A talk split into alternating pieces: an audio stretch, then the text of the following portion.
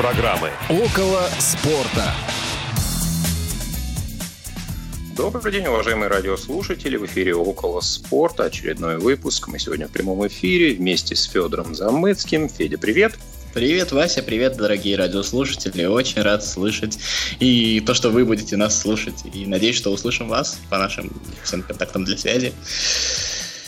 Да, друзья, звоните, присоединяйтесь к нашей беседе по контактам, которые мы чуть позже объявим. А, скажем, что наш эфир помогают обеспечивать звукорежиссер Олеся Синяк, линейный редактор Илья Тураев и контент-редактор Ольга Лапушкина, которая будет принимать ваши звонки на номер 8 800 700 ровно 1645 и на skype radio.voz. Если захотите вступить с нами в беседу или в спор, то добро пожаловать. Звоните, мы с удовольствием послушаем и, может быть, прокомментируем. Ну что же, много было событий у нас на прошедшей неделе. Я даже не помню, когда столько футбола можно было смотреть за одну неделю. Наверное, это оборотная сторона карантина положительная, да, одна из немногих, когда мы можем каждый день смотреть э, новый интересный матч – и чемпионат России, и финалы Еврокубков, эм, и не только. А, скажи, какая игра на прошлой неделе тебе больше всего понравилась, пока мы ее не начали глубоко еще обсуждать?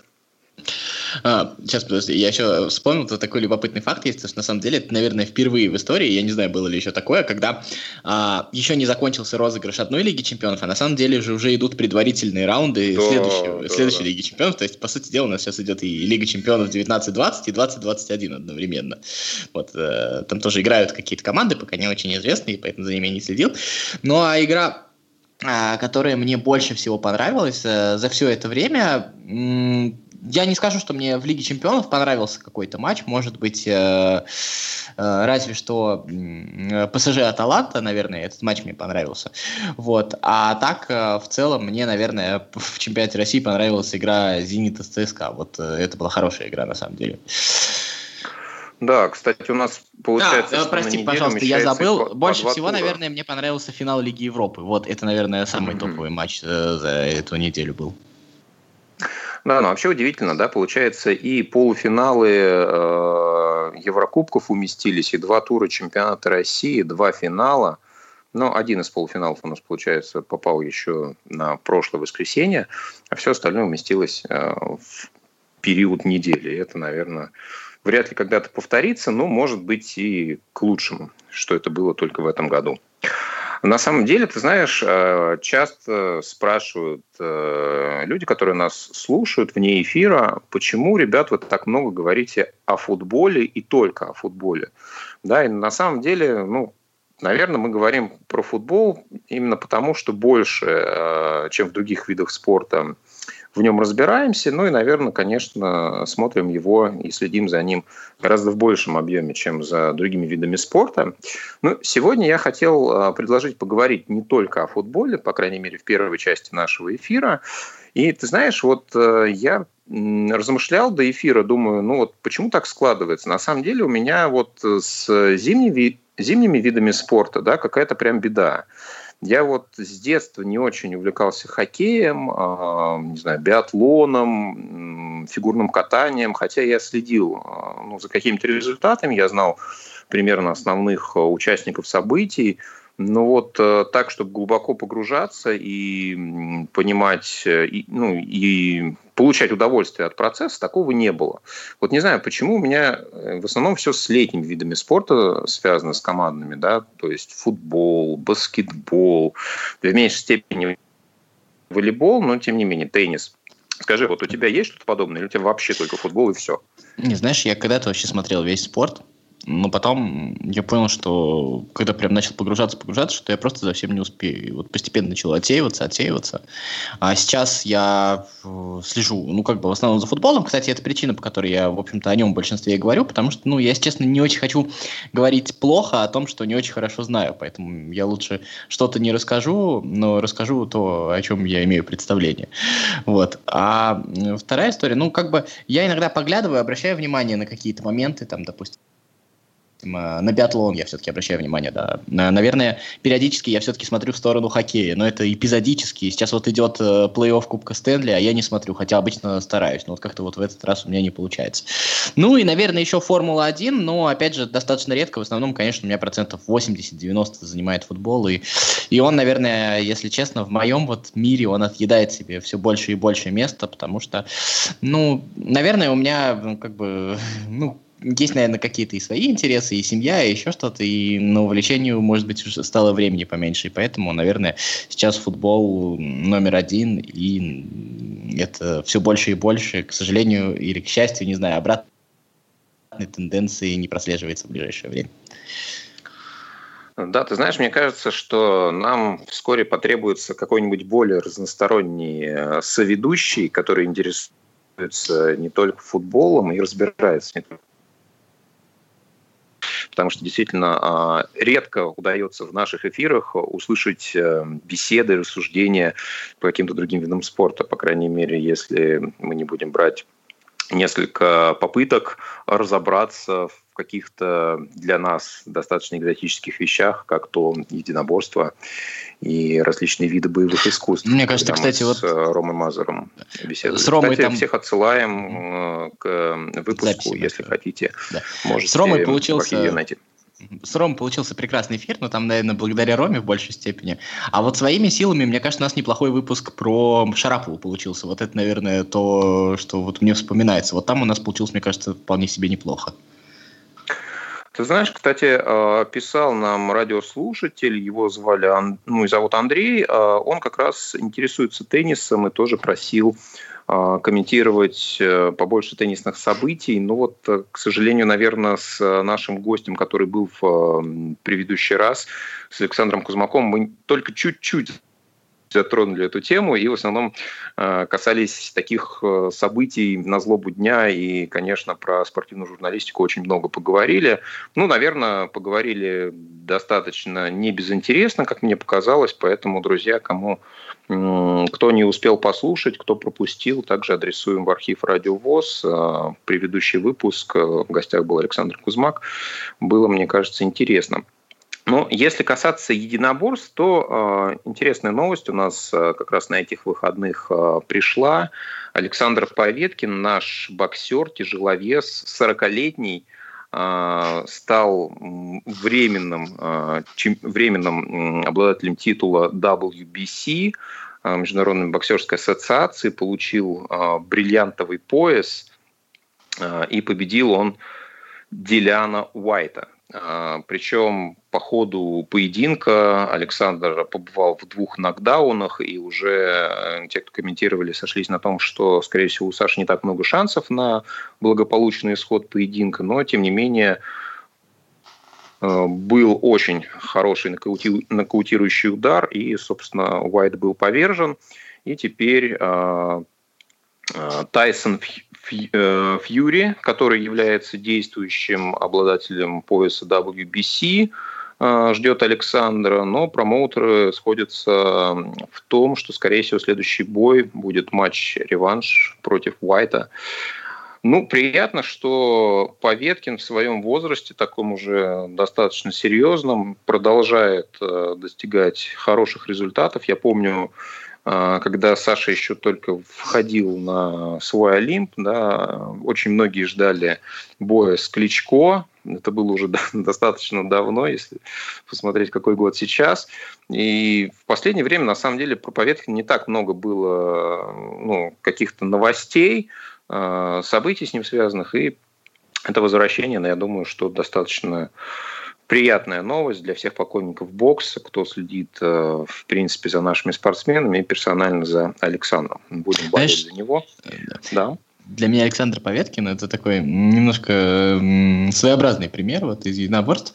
Все-таки там вот именно в боксе и в других единоборствах достаточно много таких вот кликбейтных вещей, да, там кто-нибудь там с кем-нибудь поругался, кто-нибудь что-нибудь про кого-нибудь сказал, и вокруг этого вот формируются вот такие вот различные новости, такая атмосфера, да, а, накаляется, потом происходит сам бой, еще что-то. А вот э, Поветкин никогда, в общем-то, ну, кроме как в спортивных новостях, вот то, что он там провел такой-то бой, победил того-то, не появлялся. Я, честно говоря, говоря, вот это же были времена там, да, когда еще э, Кличко, э, Костя Дю был как раз тогда еще дрался в другом весе, правда. Э, Емельяненко были прям совсем звездами уже тогда. Э, это, бог, конечно, не имеет отношения, но дело не в этом. Дело в том, что все это было видно, а я потом, вот, читая новости, все время замечал, а, Поветкин там победил, Поветкин там победил. И как-то вот про это вот все время забывали сказать, знаешь, там какие-то эфиры там появлялись на телевидении, еще что-то. Вот про всех сказали, а про Поветкина так между делом. Ну, потому что нечего говорить, он же только дерется. И вот как-то вот, по сути дела, вот к этому возрасту он, мне кажется, и пришел вот с этим вот. То есть э, э, это вот как раз спортсмен в самом таком спортивном смысле этого слова. То есть он как раз только спортсмен. И, и вот и в данном случае мне это очень сильно симпатично. Мне почему-то вот всегда м, Поветкин ассоциировался с чем-то таким, я не знаю, с чем-то хорошим, даже вот сформулировать не могу, но вот какое-то вот такое воспоминание остается. А, ты знаешь, вот, ну, когда речь идет о спортсменах в таком возрасте, вообще а, всегда хочется пофилософствовать о том, какой период а, идеальный для завершения карьеры спортсмена. Да? Потому что вот если брать того же Федора Емельяненко, к сожалению, мы видим, что вот те выходы в ринг, да, у Федора в последнее время ну, не все были настолько же успешные, как во времена его действительно блистательной карьеры в предыдущие годы. И ну, он ушел на пике. Да? А, его прозвище The Last Emperor, последний император, конечно, многим а, внушало страх, действительно, бойцам, да? при, при условии, что ну, для своего супертяжа он не настолько выдающимися габаритами обладал, даже по сравнению со своим братом Александром, который до сих пор дерется, но в основном э, получает, э, наверное, дивиденды теми событиями, которые происходят вне ринга, к сожалению. Так вот, Федор, мне кажется, все-таки, да, вот вернувшись, он уже, ну, немножко потерял вот в своем, наверное, имидже, в своем, может быть, образе, ореоле такого непобедимого бойца, да, он, ну, он по-прежнему опасен, он по-прежнему может э, показывать свои какие-то коронные приемы, но тем не менее, это уже не тот а, последний император, да, который несколько лет назад уходил непобежденным. И сейчас, вот, ну, как мне кажется, это немножко такой вот э, образ э, легенды размазывает. Да? И вот сейчас Поветкин, он в каком-то смысле, ну, он не был чемпионом да, в таком же, наверное, на, на таком же уровне, как Емельяненко, да, он всегда был претендентом, он всегда был очень перспективным, может быть, лучшим тяжеловесом э, России да, своего времени, но на международном уровне он никогда не был вот номером один какое-то долгое продолжительное время. Да, и сейчас э, у него есть шанс, э, в принципе, ну, хорошую такую точку в своей карьере поставить, в отличие от Федора, который все-таки сейчас уже ну, превратился в такого бойца-середняка и, ну, видимо, уже в своем возрасте вряд ли сможет что-то более серьезное показать. Ну что же, перейдем а, к следующим новостям. Я слежу активно за баскетболом. Кстати, еще один феномен, который хотел отметить. Ты знаешь, э, футбола я смотрю сильно больше, чем баскетбола, но при этом читаю про баскетбол гораздо больше, чем про футбол. Вот такой знаешь, вот парадокс тебе, интересный. Я тебе завидую вот, слежки за баскетболом, потому что я очень много времени пытаюсь. Я, на самом деле, ну, как бы мне очень нравится вообще, мне очень интересно. Я бы хотел прям вот включиться так, чтобы прям вот э, заинтересовать себя. Мне постоянно что-нибудь мешает. Возможно, лень, возможно, я уже э, у меня не получится чем-то новым увлечься. Ну, я бы сильно хотел, и в этом смысле я тебе завидую, потому что мне кажется, что как раз в баскетболе там происходят очень интересные вещи, там как раз много э, разных спортивных аспектов, за которыми интересно было бы следить.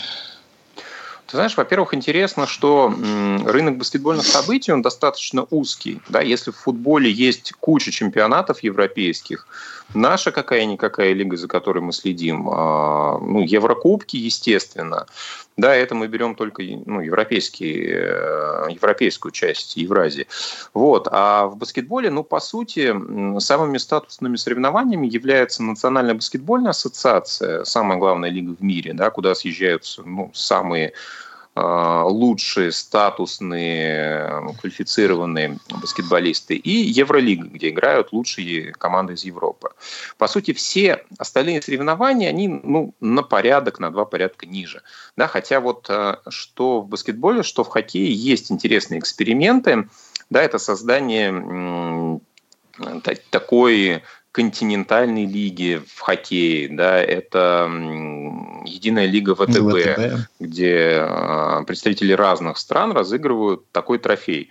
Да, при этом это не лига, допустим, Европы, это не лига чемпионов, это такой вот э, кубок СНГ, если бы это было в футболе, например, да, и, кстати, многие про этот объединенный чемпионат, объединенный формат в свое время в футболе рассуждали, но так ни к чему и не пришли. А вот в баскетболе, в хоккее это получилось реализовать.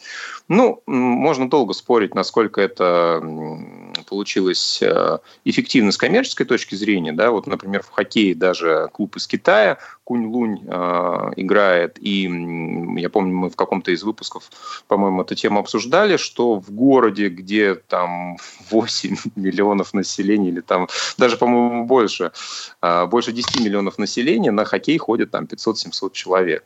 Да, насколько это востребовано, для кого этот хоккей э, в Китае, для какого рынка, не совсем было понятно.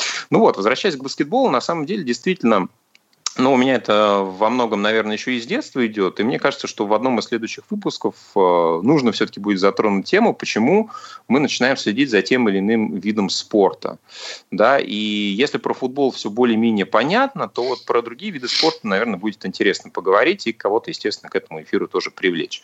Поэтому, друзья, если вы нас сейчас слушаете и хотите рассказать историю, почему вы стали а, поклонником того или иного вида спорта, а, мы с удовольствием возьмем вас э, в, наш, в один из наших следующих эфиров и с вами эту тему обязательно обсудим. Так вот, что касается баскетбола, то сейчас идет э, финальная стадия игр плей-офф, э, игр на вылет в Национальной баскетбольной ассоциации. Все это проходит в одном городе, в городе Орландо штат Флорида, где лучшие команды в Национальной баскетбольной ассоциации всего в лиге принимают участие 30 команд.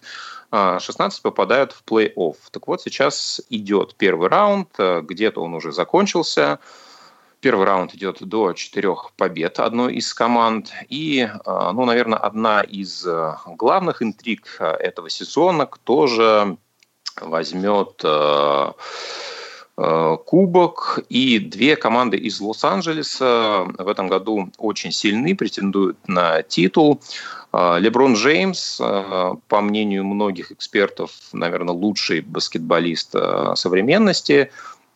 Многие спорят, кто более величайший игрок, Майкл Джордан или Леброн Джеймс. И, конечно, ну, тут есть представители и той, и другой стороны, и у каждой из них свои какие-то аргументы.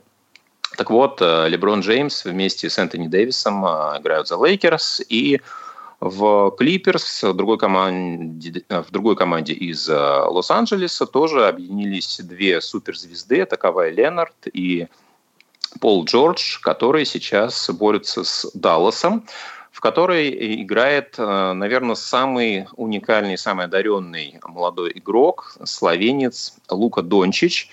Э, вот последняя игра состоялась на площадке Далласа, и Даллас победил благодаря 43 очкам, 17 подборам и 13 передачам а, молодого славянского игрока. Ему буквально 20 лет. Э, это его третий сезон в Национальной баскетбольной ассоциации. И сейчас в своем возрасте он является ну, одной из главных звезд Национальной баскетбольной ассоциации.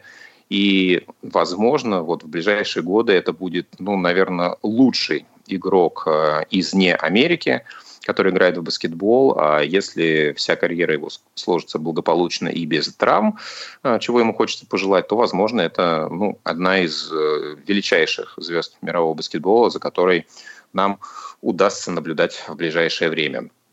Ну, на самом деле, еще одна такая тенденция, которую хочется отметить, э, что до начала этого сезона было очень много переходов э, в Национальной баскетбольной ассоциации, и многие звезды меняли клубы именно для того, чтобы объединяться с другими суперзвездами, для того, чтобы можно было выиграть чемпионат. Да? И вот э, как раз Кавай Ленард с Полом Джорджем объединились, Леброн Джеймс с Энтони Дэвисом, Рассел Уэстбрук с э, Джеймсом Харденом в Хьюстоне. И на самом деле вот интересно наблюдать, конечно, когда э, игрок э, меняет клуб, в котором он вырос, с которым он стал достиг того статуса, в котором сейчас находится, и идет, меняет команду для того, чтобы получить вот этот заветный перстень, который дается победителю чемпионата Национальной баскетбольной ассоциации. Вот, ну на этом, наверное, про баскетбол э, стоит немножко закончить, потому что, Федя, я так понимаю, тебе это не, не настолько э, интересно и наст, не настолько глубоко ты в это погружен, насколько я. А, поэтому, друзья, пишите нам, какие виды спорта вам интересны. Если вы хотите с нами о них побеседовать и рассказать э, историю, почему эти виды спорта стали интересны вам, то мы с удовольствием а, сделаем отдельный выпуск именно про разные виды спорта, не только про футбол. Не успели послушать программу в прямом эфире? Не переживайте.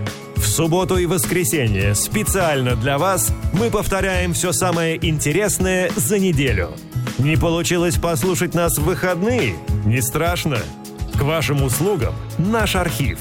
Заходите на сайт www.radiovoz.ru. В разделе «Архив» вы можете скачать любую из программ и послушать ее в удобное для вас время. Радио ВОЗ. Мы работаем для вас повтор программы. Да, друзья, если говорить про передачу «За или против», то на ближайшие три недели она уходит в отпуск, поэтому а, в ближайшие э, среды вы услышите те выпуски, которые, я думаю, вас тоже заинтересуют. Одни из последних, самые лучшие из того, что есть. А мы продолжаем нашу программу «Около спорта». Я Василий Дрожин, Федор Замыцкий. Вы можете присоединиться к нашему разговору по телефону 8 800 700 ровно 1645 и по скайпу radio.voz. Ну что, Федь, мы с тобой как те два наркомана, которые все-таки все, все равно скатываемся к нашему э, традиционному обсуждаемому футболу. А, и если говорить про ту игру, которая тебе запомнилась, ты уже сказал, что это финал Лиги Европы Севилья-Интер. А, скажи, ну на самом деле действительно игра, как мне кажется, оправдала ожидания. А, ты вот э, болел ли ты за кого-то в этом финале и насколько ты считаешь закономерный результат? Я немножко пофилософствую, вот э, чуть-чуть здесь. А, смотри, я болел за Севилью, и на этой мысли я поймал вообще э, себя на, на переменах вообще в своем сознании, а, потому что я понял, что в последнее время, если раньше я всегда болел ну, за так называемых аутсайдеров, э, за андердогов, за тех, кто, э, чтобы был новый победитель, чтобы еще что-то такое было. Там, в 2010 году на чемпионате мира я болел за Голландию, а, а, а не за Испанию, потому что Испания, мне казалось, уже тогда все выиграла, хотя она, конечно, стала новым чемпионом мира, но это там, в 2012 году за Италию болел. Вот. И как-то вот этот э, во мне это было. А последнее время я поймался на мысли, что я болею за тех, кто уже выигрывал, за, ну, можно сказать, за сильных. Я болею за Месси, болею за Роналду. И вот в данном контексте я болел за Севилью, потому что, наверное, а, ну, во-первых, мне симпатична сама команда, мне правда симпатичен тренер Лапитеги, мне кажется, что это один из самых недооцененных тренеров современности. Но еще в большей степени мне хотелось, чтобы вот этот вот рекорд, потрясающий рекорд Севильи, он стал еще больше, потому что а, когда я дождусь еще нового рекорда, я не знаю, доживу ли я до него или нет. А сейчас вот эта вот история, она творится на моих глазах, и в этом смысле я, конечно, э, болел не только за Севилью, но еще и за этот рекорд. Ну а так я видел Интер видел Севилью на нескольких последних этапах. Интер видел против Хитафи, против Шахтера. А Севилью видел против Вулверхэмптона, против Манчестер Юнайтед. А, и мне почему-то сразу казалось, что Севилья все-таки немножечко фаворит, потому что мне казалось, во-первых, команда чуть более лучше физически готова, и как ни парадоксально, вроде командам Конти это не относится. А вторая часть меня показалось, что несмотря на звезд, несмотря на какие-то прочие вещи, Севилья, несмотря на то, что достаточно примитивно играет, мне показалось, что у нее ну, гораздо чуть-чуть больше инструментов, которые вот нужны именно для побед. Ну, во-первых, у Севильи есть потрясающий Банега, это просто человек, э, при котором любой стандарт становится практически там к пенальти приравненный, да, вот, э, во-вторых, есть потрясающий центральный нападающий Люк Де Йонг, которого уже много где списали, но он снова воскрес, и, и за ним вот я практически весь этот сезон слежу, и это просто потрясающе. Вот. Ну, а также э, совершенно потрясающая история, это с защитником вот этим вот прекрасным Диего Карлосом, который привез в трех последних матчах три пенальти в Лиге Европы и в итоге забил последний гол. Это совершенно прекрасная история. И совершенно зеркальная история у Лукаку, да, который забил э, много голов и фактически забил автогол в последнем решающем матче. Ну да, он как раз повторил рекорд э, Рональда, и если бы суммировались голы, забитые не только в чужие, но и в свои ворота тоже, то он бы его превзошел как раз вот этим последним касанием. Но, ты знаешь, мне кажется, если бы вручался приз э, самой стабильной команде э, Европы, то Севилья вполне себе могла бы этот трофей взять по итогам вот этих 15 лет. Да, ведь Получается, в Ла Лиге Севилья идет за Реалом, за Барселоной, за Атлетико. Да, то есть команда, ну, четвертое, пятое место из сезона в сезон. Ну, бывают какие-то там всплески, бывают небольшие падения, но Севилья ну, не претендует э, чаще всего на чемпионство и ниже определенного уровня тоже не спускается. И получается уникально, да, вот во втором по значимости турнире все время, во-первых, в него попадать, это что же нужно еще суметь таким образом сделать. И, ну, э, шесть раз, это получается сколько там в процентном отношении? Ну, ну 6 раз из 36, 36 процентов, да, где-то примерно. 6 из 15, а, вот, больше, чем одна треть. Ну, мне кажется, это, конечно, уникальное достижение, и, в принципе, да, победителей Лиги Европы подряд, э, ну, сложно представить, потому что все-таки, ну, часто а, туда либо кто-то не, не попал из Лиги Чемпионов, да, кто-то спустился уровнем выше, да, либо вот, ну, команда из второго эшелона хорошо себя проявила. А Севилья, она стабильно, как-то вот это, мне кажется, уникальная история, э, все время примерно вот на одном уровне. И не выше, да, она и не пытается там в Лиге чемпионов э, пройти в полуфинал или еще что-то, да, и, ну, как бы ниже этого уровня тоже не спускается. Мне кажется, ну, ну эта команда еще. просто вот э, середняк с кубком. На самом деле все вот эти вот э, рекорды, они связаны э, с именем Роменом Мончи, это спортивный директор Севильи, я думаю, ты слышал про него, а, который, в общем-то, в прошлом году попытался поехать в Рому, в общем-то, там достаточно все не очень хорошо получилось, он в итоге вернулся в Севилью и снова вот построил такую команду. Ведь на самом деле за эти 15 лет понятно, что это были три разные команды, да, в шестом-седьмом году это была команда Хуан де Рамоса, а, мы забыли уже, что этот тренер там где-то побеждал, между прочим, Александр Киржаков играл в той команде, когда второй раз выигрывали Лигу Европы. Вот, а, там, 14, 15, 16 год, это ком- команда Уну Эмери, да, кстати, тренеры, имеющие отношение к российскому да. чемпионату оба, да. Так что Лапитеги, может быть, мы тоже еще подождем и где-нибудь в России увидим, потому что есть вот такой вот момент. И сейчас вот эта вот новая команда, и кто тебе сказал, что если они там не попадут, э, не вылезут из Лиги Чемпионов и не попадут в Лигу Европы на следующий год, то они же снова будут претендентами, они абсолютно э, боевая команда. И тут вот есть э, вот эта вот вещь, когда я тут в одном телеграм-канале прочитал, там очень интересный текст написал молодой человек, пишет, э, про то, что мне кажется, говорит он, есть вот такое вот ощущение, что а, ребята, даже они ничего не выигрывали с этой Севильей, но у них есть вот это вот ощущение, что в этих майках уже побеждали. И это вот ощущение, оно немножко добавляет уверенности. Я вот когда смотрю на Севилью, мне кажется, да, наверное, действительно так и есть, потому что о какой-то преемственности поколений, ну разве что Хесус Навас, который там в шестом и седьмом году выигрывал, теперь вот вернулся, да, а, потому что это совершенно другая команда. Банега, правда, мне кажется, при Эмире играл. Все остальное это новые футболисты. И вот это вот еще больше потрясающе. Ну да, ты знаешь, мне кажется, вот здесь э, как раз тот самый качественный менеджмент, он выходит на первый план. Да, когда идет вот эта преемственность поколений, когда нет каких-то провалов, например, звезды ушли, а, какая-то не очень качественная смена, провалилась селекция или еще что-то такое, и команда где-то хоп, спустилась, да, или провалилась какой-то сезон в Севилье, это ну, практически нивелируется да, за счет действительно каких-то грамотных а, ходов и разные тренеры, разные наверное, и все-таки стили в определенном смысле игровые, но тем не менее вот такой стабильный результат – это, конечно, уникальное достижение, в котором руководство, конечно, выполняет, наверное, играет, может быть, гла- главную первостепенную роль. Ну, вот, кстати, мне кажется, что Бавария, да, которую мы как-то иногда сопоставляем с «Зенитом» в определенных аспектах, только в определенных, понятно, а, она тоже ну, в чем-то похожа с точки зрения хорошего квалифицированного управления, да, именно коллективом, командой.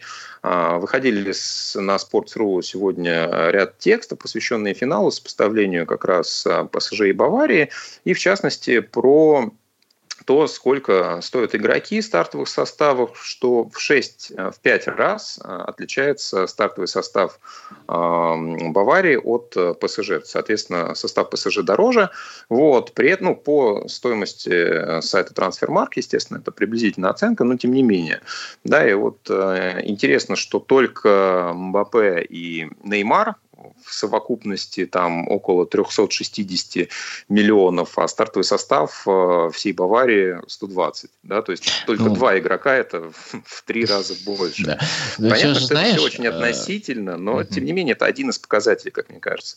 А Бавария же, она отличается, ну, не только от «Зенита», а от многих вот похожих клубов. На самом деле, да, она там скупает игроков из Германии, из каких-то команд.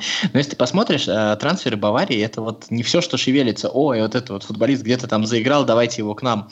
Э, получится, не получится. Потому что есть же совершенно неочевидные вещи. Вот, например, э, Серж Гнабри, Кинсли Коман уже помотался там по разным командам, и как он там появился, да, вот эти вот футболисты. Альфонсо Дэвис, это же вообще потрясающая история, да, человек из Канады приехал приехал, э, и, в общем-то... Из вот МЛС вот. всего за 10 миллионов.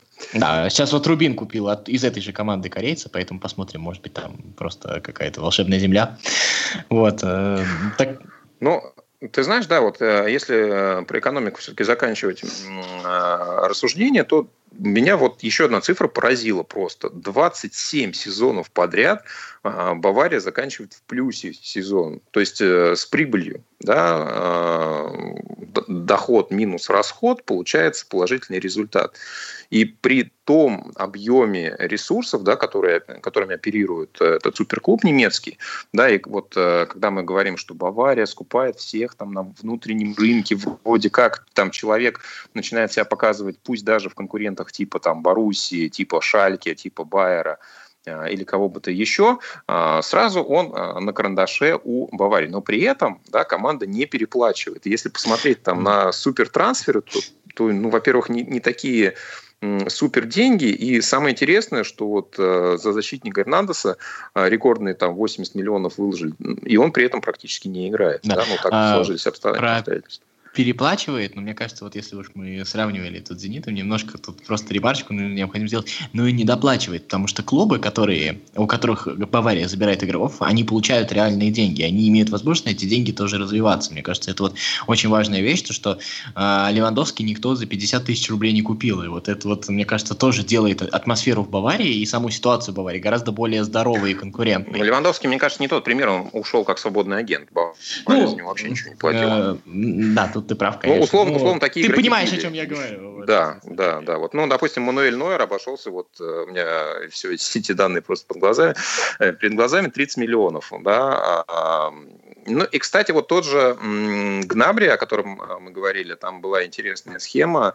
Он, получается, достался от Вердера в итоге, да, за небольшие все 8 по сравнению с тем потенциалом, наверное, который мы сейчас видим. Ну, ты знаешь, вот э, мне такой вопрос к тебе. Какой у тебя любимый игрок сейчас в Баварии? А, мне, честно говоря, прям вот трудно любить Баварию. Э, я не знаю почему. Ну, просто я как-то к ней отношусь. Ну, вот играет команда. Э, каких-то супер романтических чувств она не вызывает. Но любимый игрок, я вот в Альфонса Дэвиса совершенно влюбился в этом сезоне. Я не скажу, что я люблю Левандовский. Меня восхищает все, что он делает. Но при всем при этом, наверное, мне Гнабри, наверное, даже нравится побольше. Ну, как-то вот мне ближе вот этот вот, эта манерная подача. А так вот, что, что у меня прям есть любимый игрок. Ну, наверное, Тиаго Алькантера. Я все-таки люблю испанский футбол футбол, и вот это вот барселонское начало, оно видно, конечно, и когда э, вот этот вот шарм барселонский передается, конечно, с, с Тьяго и без него это немножко две разные команды, совершенно разные ресурсы у них. Ты знаешь, вот в чем еще, наверное, уникальность Баварии, да, вроде как, эм, ну, кажется, что э, ну, очень высокого класса игроки собраны, да, все-таки, ну, суперзвезды, как, как ни крути. А, и при этом, ну, наверное, а, практически а, выпадение ну, почти любого игрока, оно не фатально. Да? И вот сейчас идет речь о том, что как раз Алькантера вроде как уходит в Ливерпуль, да, и при этом ну, совершенно на центре поля мы понимаем, что это не должно сказаться каким-то критичным образом. Да, и там, не знаю, опять же, вот тот же Перешич, э, который может вернуться в Интер, может не вернуться абсолютно при том уровне, который он показал, в частности, в игре с Барселоной, да, он является таким крепким игроком ротации, но, тем не менее, ротации, да, то есть э, никому, может быть, как раз кроме понятно, Нойера и Левандовски, да, э, не забронировано место в составе, да, но, может быть, кроме того же Дэвиса, который просто уникальный уровень показывает. Но, тем не менее, вот эта взаимозаменяемость, э, э, когда человек встроен в определенную модель, в определенную систему, да, пусть является супер игроком, э, вот мне кажется, в этом еще ну, тот та сила, тот результат, который в этом году Бавария показала. Да, и вот эти 11 побед в Лиге чемпионов, а, тоже, кстати, рекорд, а, пусть этого сокращенного розыгрыша, но тем не менее, и совсем чуть-чуть они не дотянули до рекорда Барселоны по забитым мячам, 45 а, забили 43 при условии, что Барселона в том сезоне, когда этот рекорд был установлен, сыграла, сыграла на, два на несколько матчей больше. матчей больше. Да, и, конечно, это тоже, это тоже достижение большое. А, мне кажется, тут еще, ну, кстати, вот в подтверждение твоих слов можно сказать то, что на самом деле не такие уж и великие звезды, в том смысле то, что а, вот арендованный э, Перишич э, совершенно потрясающе влился в команду Каутинью, да, а есть же еще и история пример Балатенко, который на самом деле, когда играл в Манчестер Сити, ну, выглядел просто совершенно смешно, а когда пришел в Баварию, э, сейчас уже какой-то там прям топовый защитник, и, и мы уже забыли, что, в принципе, Балатенко мы за суперзащитника не считаем считали. А, ну, есть же еще другая история в Баварии. Мне кажется, что тут еще а, история с приходом Гвардиолы очень сильно а, в положительном смысле повлияла на Баварию. Именно в том, а, что сейчас даже все другие тренеры, а, Флик, мне кажется, вообще достаточно классический тренер, но когда они приходят в Баварию, вот это вот наследство Гвардиолы, оно осталось в том смысле, что а, есть вот это вот понимание, что вот эти вот футболисты, которые остались, наверное, когда-то это пройдет, они могут сыграть, э, заменять друг друга, то есть они могут играть, например, на разных позициях. Вот, например, э, если мы вспомним Барсел... Баварию до Гвардиолы, и у нас там был, да, Клозет 100% центральный нападающий, там э, Лам фланговый защитник, Подольский фланговый полузащитник. То есть вот это вот все было достаточно четко выражено, да. А вот после этого сейчас а на какой позиции играет Алаба? Да он играет то в центре, то в центре защиты, то в центре поля, то на фланге обороны, на разных флангах. На какой позиции играет Кимих? Точно такая же история. И вот эта вот постоянная сменяемость футболистов, вот это вот то, что осталось после Гвардиолы, мне кажется, оно а, вот, вот сейчас выросло еще больше в Баварии. И вот э, теперь оно заложено каким-то образом в ментальность Баварии. Теперь какой бы футболист в Баварию не пришел, э, это совершенно нормально попробовать его на другой позиции, и из этого, наверное, что-нибудь получится. То есть э, это никого не смутит, потому что там так делают.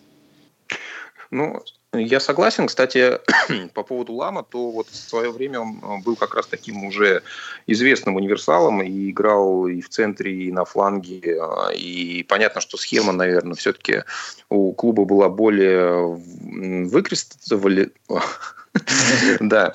А, язык заплетается, а схема была более четкая, да, и э, игроки были привязаны больше к своим позициям, нежели сейчас. Но, тем не менее, вот в то время он был ну, таким хорошим универсалом.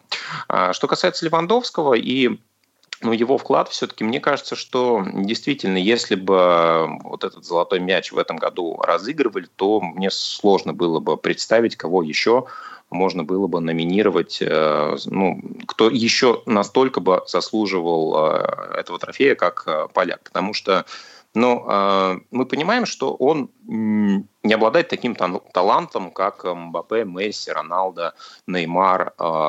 Это просто ну, настолько высокопрофессиональный человек, который по словам тех, кто его видел, когда переходил, в принципе, в Бундеслигу, от него мяч отскакивал как от дерева на несколько метров. То есть он не обладал высокой техникой, да, но он был очень работоспособным. Он а, за вот эти 12 лет настолько вырос в профессиональном плане и поддерживает такой, ну, просто высочайший уровень, а, настолько много вкладывает в себя, в там, поддержание формы и ну, достаточно достойно ведет себя и вне поля. Мне кажется, что вот по совокупности всех этих факторов и параметров э, очень обидно будет, если и в этом году Левандовский останется без трофея, конечно.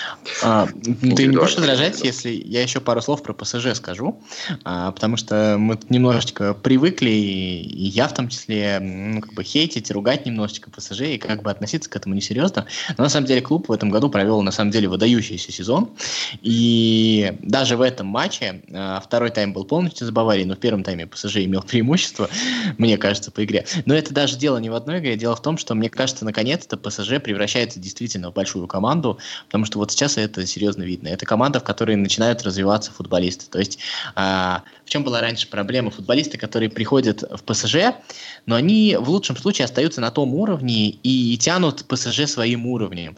То сегодня, даже если уже достаточно известные и мощные футболисты приходят в ПСЖ, они там могут развиваться, они там могут прибавлять. И вот это, мне кажется, очень э, важная вещь для топ-клуба, потому что давай посмотрим, а, насколько прекрасен Маркиниес, который играет в ПСЖ. Э, раньше был центральным защитником, сейчас играет опорного полузащитника. Это совершенно э, чумовая вещь. Как ПСЖ реабилитировал карьеру Анхеля Ди Марии, ведь на самом деле карьера-то у этого футболиста практически заканчивалась, а сегодня это снова топовый футболист, снова э, звезда мирового уровня. И на самом деле, несмотря там на все слезы, страдания и еще какие-то сложности вокруг всего этого, ведь э, Неймар вернулся на свой уровень и показывает совершенно потрясающую вещь. Э, не будем прям отдельно про финальный матч говорить, там э, отдельная история, но в целом.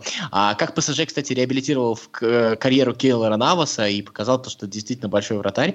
И, в общем-то, Томас Тухель и ПСЖ, мне кажется, нашли друг друга. Это достаточно интересный проект.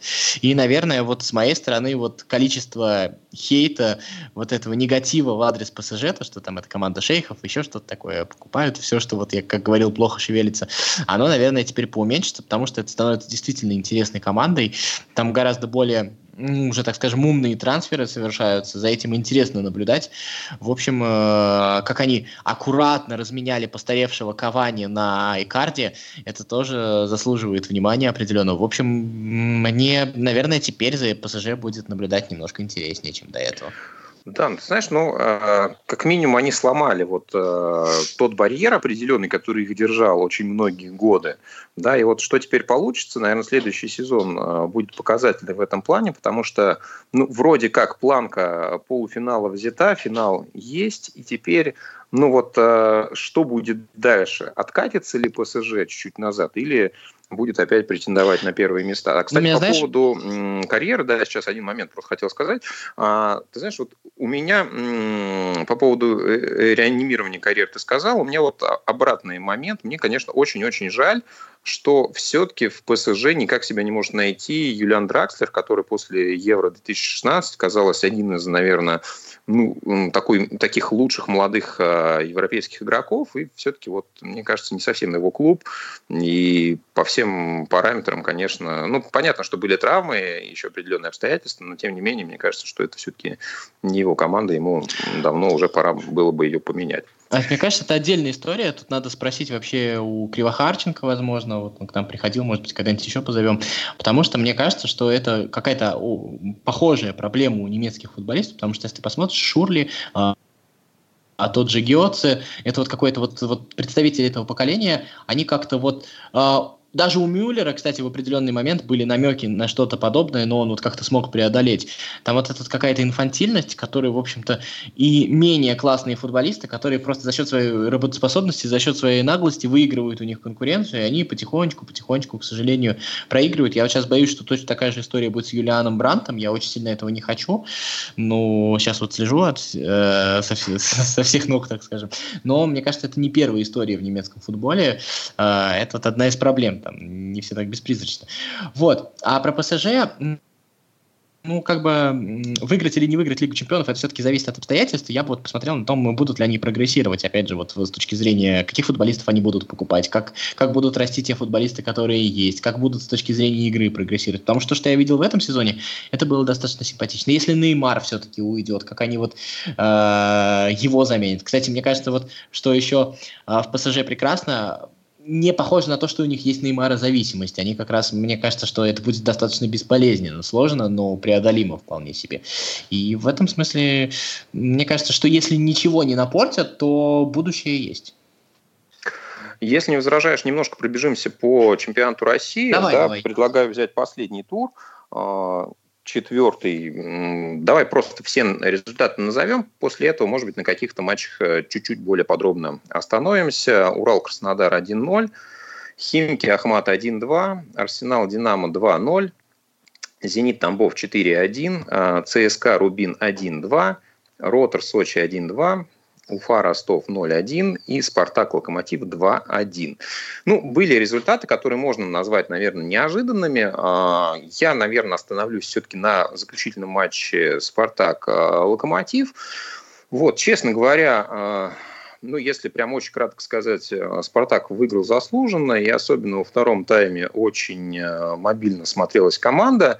Мог бы быть другой результат. Были две контратаки во втором тайме, а, немногие выходы «Локомотива» из обороны, и обе, в принципе, запорол а, Эдер, и в очередной раз, конечно, вызывает ну, удивление то, что что ну, этот, этот уже не молодой игрок все-таки в команде остается. Что касается Спартака, ну, опять же, вот эти туманные, э, непонятные истории с Кокорином, да, что же с ним там происходит, в каком он статусе, и что там с Ромой, и это реально, или это опять раздуваются слухи, ну, казалось бы, зачем, когда уже вроде контракт подписан, и его трансферную стоимость вроде подогревать уже незачем.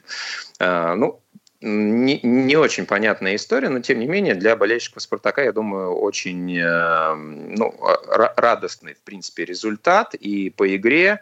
Э, и, в принципе, наверное, мне кажется, что вот Ларсон э, такой все-таки очень хороший уровень показывает, вышел на определенную степень стабильности сейчас. И, конечно, наверное, если будет прогрессировать с таким же успехом, то, возможно, это будет, ну, конечно, не по позиции, конечно, не по стилю, а, да, но Э, в принципе, что-то типа Квинси в э, лучшие времена.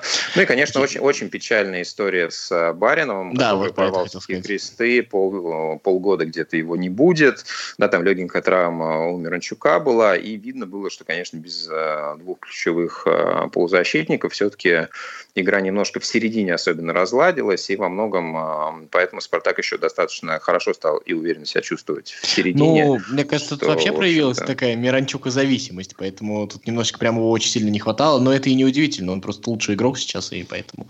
Вот, да, ну понятно, что в принципе, нужно будет посмотреть еще, конечно, и на Франсуа Камана, который из Бордо приехал, да, насколько он вообще э, готов быстро влиться в игру и что-то показать. Ну, и, ты знаешь, вообще вот по результатам сейчас четырех туров, конечно, хочется отметить, что как будто бы идет действительно продолжение прошлого сезона, когда есть «Зенит», есть все остальные со своими проблемами.